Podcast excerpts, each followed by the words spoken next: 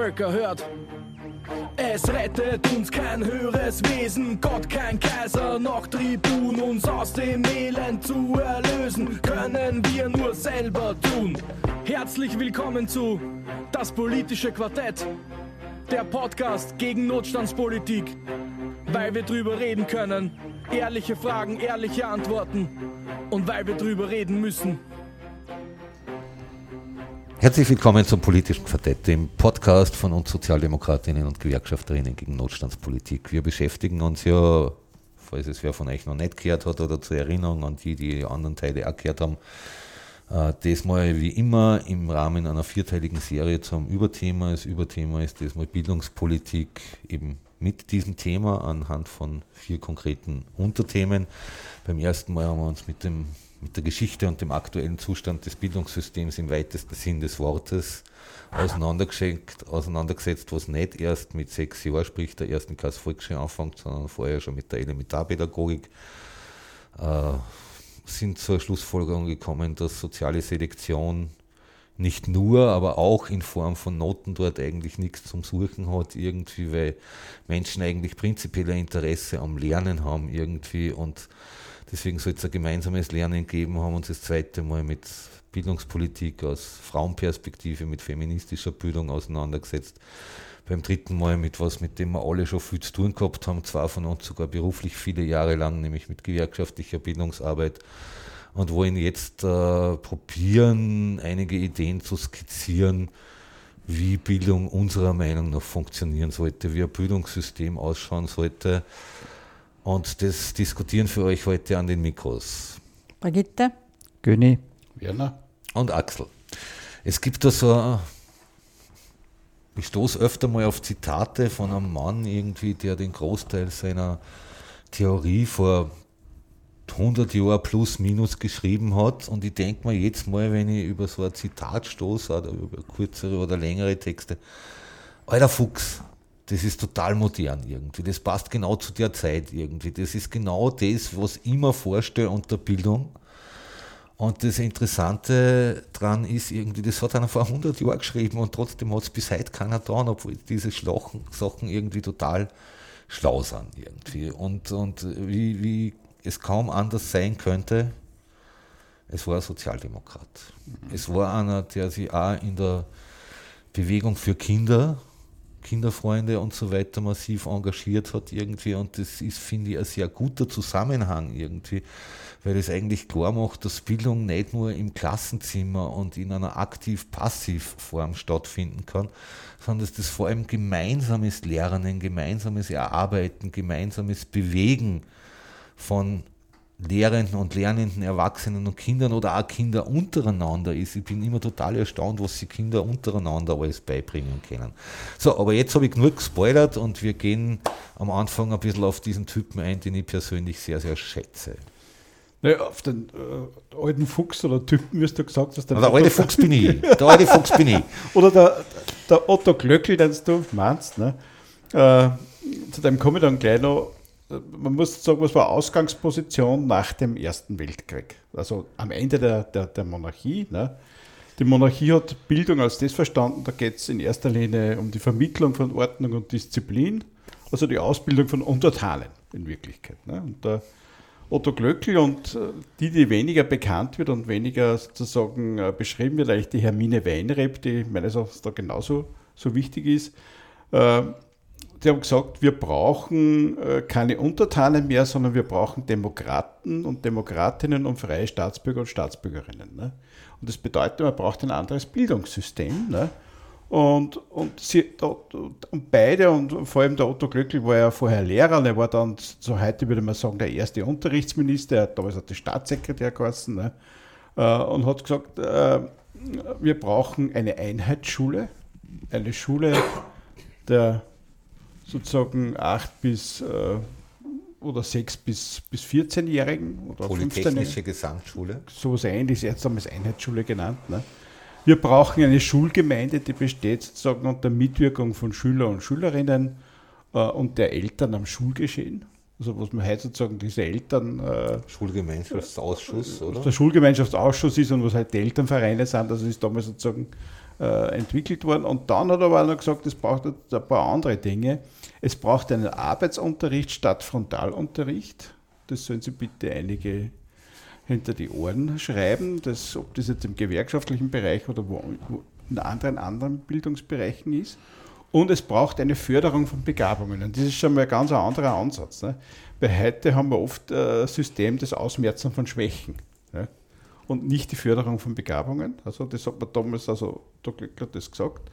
Und es braucht eine Unentgeltlichkeit des Unterrichts. Also Bildung muss für jede Person möglich sein und das darf nicht von der finanziellen Situation äh, der, der, Familien oder halt der, der, Eltern abhängen. Ich glaube, das waren so die, die wesentlichsten äh, Punkte, weil dahinter gestanden ist die, die Idee, es ist ja sozusagen um Demokratiegestaltung gegangen und äh, es braucht sozusagen eine Entwicklung von äh, Kompetenzen, eben, um diese Demokratie gestalten zu können und sie nicht nur benutzen.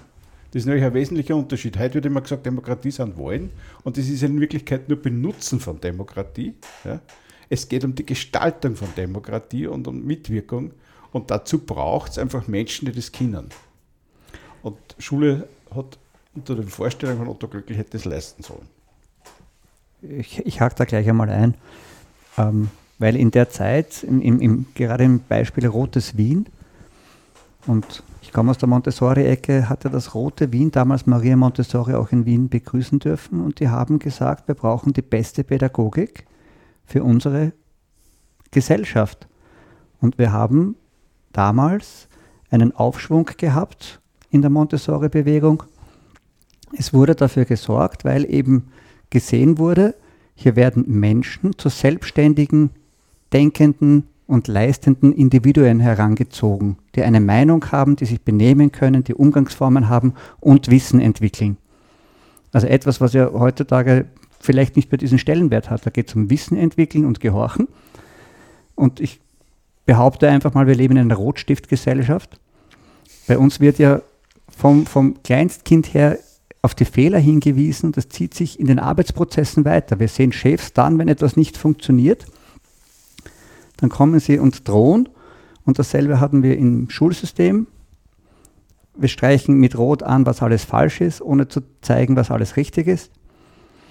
Und politisch betrachtet waren es die Austrofaschisten, die 1934 die Montessori-Bewegung in Österreich abgedreht haben und die Nazis haben ihre Bücher verbrannt. Ja, das muss man ganz klar sagen im deutschsprachigen Raum. Man wollte den selbstdenkenden Menschen nicht haben und wir sind in dem System irgendwo hängen geblieben. Die Sozialdemokratie war und ist die einzige Bewegung, die versucht, Menschen weiterzubringen. Das ist meine Überzeugung. Wir haben einen Lehrer gehabt, der hat immer, wenn du zum Beispiel eine schlechte Schularbeit oder eine Hausübung geschrieben hast, und der hat nicht mit Rot verbessert, sondern mit türkiser Tinte, hat er dann immer gesagt, eigentlich hätte ich die rote Spraydosen auspacken sollen. Sehr motivierend. Werner, du hast gesagt, dass es der Otto, äh, Otto, ja, Otto Glöckl hat, hat er gesagt, hat er gesprochen von Förderung von, Begab, von Begabungen. Ich denke mal, da hat er ja nicht gemeint unbedingt jetzt die, die ganz besonders Begabten, sondern dass man das, was, was einer gut kann, dass man das noch stärkt und, und noch mehr fördert. Ne? Genau. Weil ich denke, heute ist ja so, dass, so wie du Günther gesagt hast, also dass, dass die Schwächen eher auf die Schwächen geschaut wird. Nicht? Und denke das ist aber wichtig, dass man auch auf das schaut, was, was, äh, was einer gut kann. Ne? Und das Zweite, was du gesagt hast, das, das darf nichts kosten. Also heute weiß man ja, dass die Bildungschancen stark vom familiären Hintergrund abhängig sind. Also nicht nur, was eine Familie für Geld hat, sondern welche Ausbildung die Eltern haben. Nicht? Und das ist bewiesen, dass also dass Eltern, die eine universitäre Ausbildung haben, dass da dann zu 90 Prozent die Kinder auch auf eine Uni. Ne? Und da muss man sich dann überlegen, denke ich mal, was passiert mit Schülern, die äh, sonderpädagogische äh, Betreuung brauchen, äh, was passiert mit lernschwache, unter Anführungszeichen lernschwach, ja, äh, Kinder, ähm, was passiert mit, mit Menschen, die eine körperliche oder geistige Beeinträchtigung haben, was passiert mit Langzeitarbeitslose, was passiert äh, mit jenen, die, äh, die im Haushalt sind, wie schaut da Bildung aus? Ja? Und das denke ich mal, das sind, das sind Dinge, die, über die viel zu wenig heute auch noch geredet wird. Ne? Und, Ja, weil wenn man von Bildung redet, äh, dann redet man vor allem also von der Grundbildung, von der Schule nicht? oder Uni, un, bis zur Uni. Aber wenn ich, wenn ich sage, äh, ich rede jetzt, wir reden da jetzt miteinander, ist das genauso eine Bildung. Ja? Oder wenn ich mit meiner Freundin diskutiere und rede oder in der Familie diskutiere und rede, ist das genauso eine Bildung. Ne? Also unser Podcast ist Bildung. Auf jeden Ja. Fall, auf jeden Fall. Ja, Also, und das, das wollte ich einfach noch klarstellen, nicht? was Bildung die bedeutet. größten Verhinderer, ich darf es wirklich beim Namen sagen, einer, einer emanzipatorischen Bildung ist für mich die ÖVP, da braucht man gar nicht drüber reden. Also die verhindern seit Jahrzehnten das. Und ich nehme her, jetzt, also ich habe das zitiert, was der Otto Glöckl gesagt hat, also 1919. Und ich nehme her sozusagen die Aussage des ersten ÖVP-Bildungsministers nach 1945. Und er hat gesagt, sozusagen ein wesentlicher Leitsatz war, die Schülerinnen, also Schülerinnen hat er gar nicht gesagt, die Schüler sind zu funktionierenden, treuen und tüchtigen Bürger zu erziehen. Es ist interessant, wie sollen sie Bürger werden, ohne dass sie Kapital haben, weil das ist ja eines der Probleme in der österreichischen Sprache, sage ich jetzt bewusst, dass oft Bürger und Staatsbürger immer als Bürger bezeichnet wird. In vielen anderen Sprachen gibt es bewusst zwei verschiedene Begriffe dafür, weil Staatsbürger ist jeder, Bürger, Bourgeoisie, Kapitalist Das, irgendwie. ja. glaube ich, hat er noch gar nicht so unterschieden, aber, aber man merkt schon, was, was da, da der andere. Das ist halt ein Menschenbild, das im Hintergrund genau, steht. welches ne? Menschenbild steht dahinter. Ne? Aber das, das sind wir ja in, in dieser Gesellschaft noch immer. Es ist der Menschen peinlich, wenn sie sagen müssen, was sie arbeiten. An mancher Stelle, weil wir noch immer davon ausgehen, dass Arbeit Wertigkeit besitzt. Und da sind wir vielleicht bei der Vision, wo wir hinwollen. Ja, wir müssen den Menschen ja auch ganz klar erklären, dass jede Tätigkeit, die gemacht wird, einen Mehrwert für eine Gesellschaft bringt. Und ich glaube, dass das der große Unterschied ist, wo wir auch uns selber an der Nase nehmen müssen, dass wir vielleicht viel zu viel von Bildung sprechen und nicht von Partizipation, wie wir es schon hatten, von Mitgestaltung, wie wir es schon hatten. Ich finde das total interessant. Ich habe hab jahrelang immer wieder die gleiche Diskussion mit einem früheren Geschäftsführer von mir gehabt, der entschuldigt, mittlerweile politisch sehr weit aufgestiegen ist. Äh, nämlich, also es war in einem Betrieb, wo kein Kollektivvertrag gehalten hat und es nicht einmal ein Gehaltsschema gegeben hat, sondern jeder hat sich sein Gehalt selber verhandelt. Ja? Und ich habe immer wieder als Betriebsrat probiert, Leute irgendwie mehr auszuzahlen. Äh, und er hat dann immer total nicht verstanden, warum, warum bestimmte Leute irgendwie mehr verdienen sollen und hat mich dann immer gefragt, hast du kein Problem damit, wenn die Kassiererin beim Biller gleich viel verdient wie du? Habe ich gesagt, schau, es ist ganz einfach irgendwie. Ich habe was Bestimmtes gelernt irgendwie und ich will ein bestimmtes Gehalt dafür. Drunter mache ich es nicht. Aber ich habe null Problem damit, wenn die Kassiererin beim Biller gleich viel kriegt wie ich.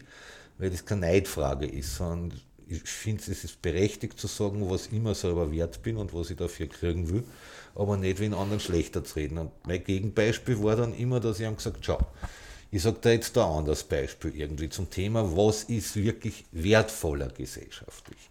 In meinem ganz normalen Alltagsleben ist mir der Straßenkehrer viel wichtiger wie der Herzchirurg, weil ich will nicht in einer Stadt leben müssen, wo ich bis zu die Knie im Dreck herumstehe. An dem einen Tag in meinem Leben, der hoffentlich nie kommen möge, wo ich einen Herzpatschen habe, an dem ist mir selbstverständlich der Herzchirurg wichtiger. Aber ich kann davon nicht ableiten, die eine Arbeit ist prinzipiell wichtiger und wertvoller, vor allem wertvoller im Sinn von Bezahlung, als die andere Arbeit. Und jetzt noch einen zweiten Punkt, weil ich das total spannend gefunden habe, äh, dieses Ansprechen von Stärken, die ihr gesagt habt, weil da gibt es nämlich eine total enge Verbindung von, oder eigentlich der Logiken oder der falschen Logiken von Gesundheits- und Bildungssystem. Wir leben noch immer in, einem, in einer Gesellschaft, wo Gesundheit als Abwesenheit von Krankheit definiert wird, wohingegen eigentlich die offizielle, seit Ende der 80er Jahre mittlerweile gültige Definition von Gesundheit der Weltgesundheitsorganisation ist, es geht um einen Zustand des allumfassenden Wohlbefindens, der angestrebt werden soll. Also nach der Definition kann es Gesundheit eigentlich gar nicht geben, sondern wir können ja immer nur näher und näher kommen. Es gibt genau ein Gesundheitssystem auf der Welt, das so lebt und das Interessante ist, und das passt total gut zur aktuellen Zeit, dass dieses Gesundheitsmodell von einem Soziologen entwickelt worden ist, Aaron Antonowski, der beforscht hat, warum bestimmte Frauen, die in KZs waren, besser mit den Traumata umgehen können haben wie andere. Und das ist genau das Modell, das zum Beispiel auch in der Gesundheitsförderung und in der Suchtprävention eingesetzt wird, wo es um Stärken und um Schwächen geht irgendwie. Und es gibt keine Liste von Stärken und Schwächen, weil bei einer Person kann was eine Stärke sein, was bei einer anderen eine Schwäche ist. Irgendwie deswegen ist das Konzept, das dahinter steht. Und das möchte ich jetzt einbringen als Idee auch fürs Bildungssystem. Schwächen, Schwächen, Stärken, Stärken. Na, ich glaube das ist so eine ziemlich interessante Sache. Also ich, ich glaube, man muss aber Schule sozusagen als, als Ort mitten in der Gesellschaft sehen. Also Schule ist nicht irgendeine Sache, wo Kinder hingehen in der Früh und auf der Nacht wieder halt am Nach- oder Nachmittag wieder heimkommen, sondern es ist eigentlich mitten in der Gesellschaft und, und Schule ist halt, äh, oder ist ja oft, also es gibt ja total viele engagierte Lehrer und Lehrerinnen. Äh, Schule ist ein Ort zur Entwicklung von Stärken und da bin ich jetzt bei dem, was du sagst, äh, Axel äh, der jungen Menschen oder halt der Menschen, die dort hingehen und gleichzeitig aber ein Platz der Entfaltung und ein Platz, wo ich ausprobieren kann. Also als Mensch auch ausprobieren kann, wo, wo kehre ich hin in dieser, also was, was, was, was entspricht meiner Person. Ne? Und, und, da, und da gehört zum Ausprobieren und zu dieser Entfaltung kehren ja auch dazu, Kenntnis zu haben, wo, wo bin ich nicht so gut. Mhm. Ja? Also das, das, muss man ja wissen als, als, als Mensch und äh, und das wird teilweise ist nicht erlaubt. Ja? Was halt nicht in dem Sinn irgendwie Bildung oder Lernen und Weiterentwicklung Teil des Alltags werden. Genau. Ich, ich sage oft, an dem Tag, wo ich nichts mehr lerne, bin ich wahrscheinlich tot. Also entweder wirklich im körperlichen Sinn oder ich bin halt nicht mehr entwicklungsfähig, was ja passieren kann durch bestimmte Erkrankungen und da total zutiefst menschlich ist. Aber wer von Demokratie, also dass, dass man Menschen zu demokratischen Menschen erziehen oder, oder weiterbilden soll. Ne? Äh, ich habe ein, ein, also ein Interview gelesen mit einer Schülervertreterin aus Tirol, also die ist 16 Jahre und die sagt also, sie wollen mitentscheiden können, was da, was da gelernt wird in der Schule und sie wollen mitreden, äh, wie das passiert. Ja? Und sie wollen einen fächerübergreifenden Unterricht. Also, und da gibt es ja schon, da gibt's ja Ideen. Ne? Und da denke ich mir, genau sowas braucht es auch, ne? dass also Schülervertreterinnen und, und auch Schüler, Schülerinnen selber aufstehen, aber auch in der Arbeit, im Arbeitsleben äh, die Menschen aufstehen und, und, und, eintreten für das, was sie bewegt. Also sind wir dann im, bei dem Wort Augenhöhe. Ja, also ich glaube, wir sollten vielleicht auch einmal darauf wirklich Rücksicht nehmen, dass wir Menschen, egal welchen Alters, nicht absprechen, mitreden zu dürfen. Natürlich entsprechend des Alters. Ja, in der Kleinkindpädagogik dürfen sie auch Sachen mitreden und bestimmen, wo sie es halt bestimmen können.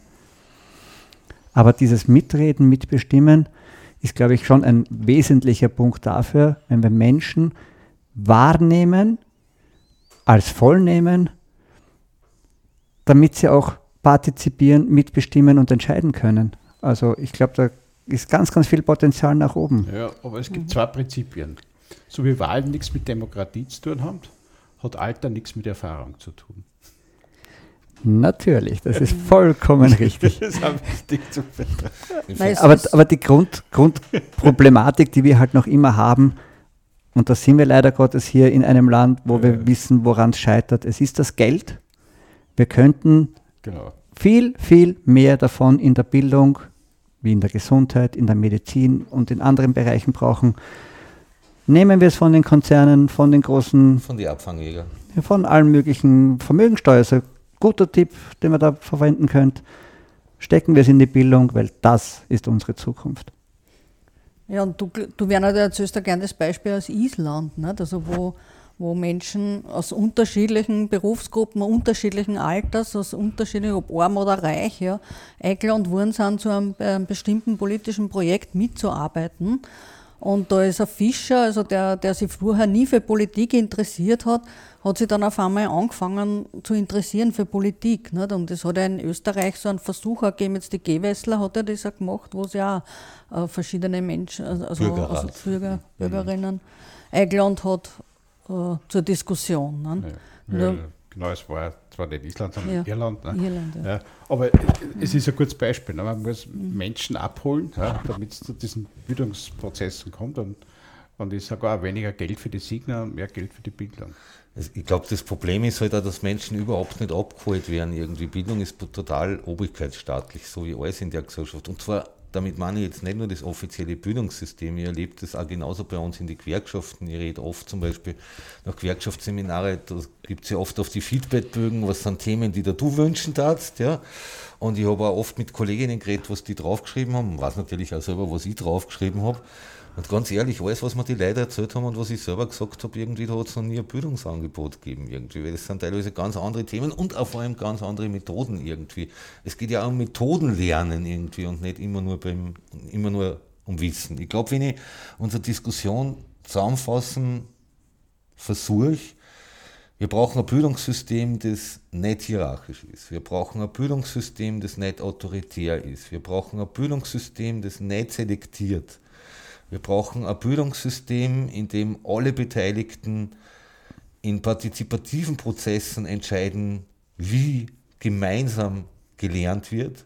Wir brauchen ein Bildungssystem, wo es um, tatsächlich um die Entfaltung des Menschen geht und nicht um die Verwertbarkeit menschlicher Arbeitskraft fürs Kapital oder für den Profit irgendwie. Das sind so die Grundprinzipien, aus denen sie ganz viel ableiten lassen. Ja, liebe Hörerinnen und Hörer, das war der letzte Teil unseres vierteiligen, äh, unserer vierteiligen Podcast-Reihe zu unseren Vorstellungen, äh, nicht nur Vorstellungen, zu unseren Befunden, Kritiken, Wünschen und Vorstellungen an ein tatsächlich ein Bildungssystem, das am Menschen und seinen Bedürfnissen ausgerichtet ist. Wenn euch dieser vierte Podcast oder alle vier aus der Reihe gefallen haben, verbreitet es verbreitet es weiter. Wenn ihr es gehört habt, irgendwie, dann wisst ihr zumindest eins, wo ihr es finden könnt. Ihr findet ihn auf jeden Fall auf unserer Website auf widerstand.at, ihr findet es auf die ganzen Podcatcher, auf unsere Social Media. Auf unserer Website könnt ihr auch kommentieren, was hat euch gefallen, was hat euch nicht gefallen, was seht ihr anders. Ihr könnt uns Vorschläge machen, zu welchen Themen wir Podcasts machen sollten. Ähm, Wenn es weiter verbreitet, freut es uns besonders und am allermeisten freuen wir uns äh, darüber, wenn es uns einfach direkt irgendwie drauf anredet, auf einer von den vielen Demos, wo wir uns hoffentlich in nächster Zeit irgendwie treffen werden oder jeden vierten Freitag im Monat in Wien um 19 Uhr im Roten Bogen. Äh, dort machen wir ein Klassentreffen, wie wir das nennen, und das hat jetzt gar nichts mit Schulklassen und mit Klassentrennung zu tun. Ja, es hat mit der einzig tatsächlich echten Klassentrennung zu tun, die es in unserer Gesellschaft gibt, nämlich die, der zwischen Kapital und Arbeit. Ich glaube, auf welcher Seite wir davon stehen, brauchen wir jetzt nicht besonders ausführlich erklären und verabschieden uns deswegen mit dem traditionellen Gruß der Demos gegen die erste schwarz-blaue Bundesregierung. Und wir hoffen, dass es keine dritte geben wird, dass wir diesen Gruß außer bei unseren Podcasts wieder aufpacken müssen. Auf Widerstand.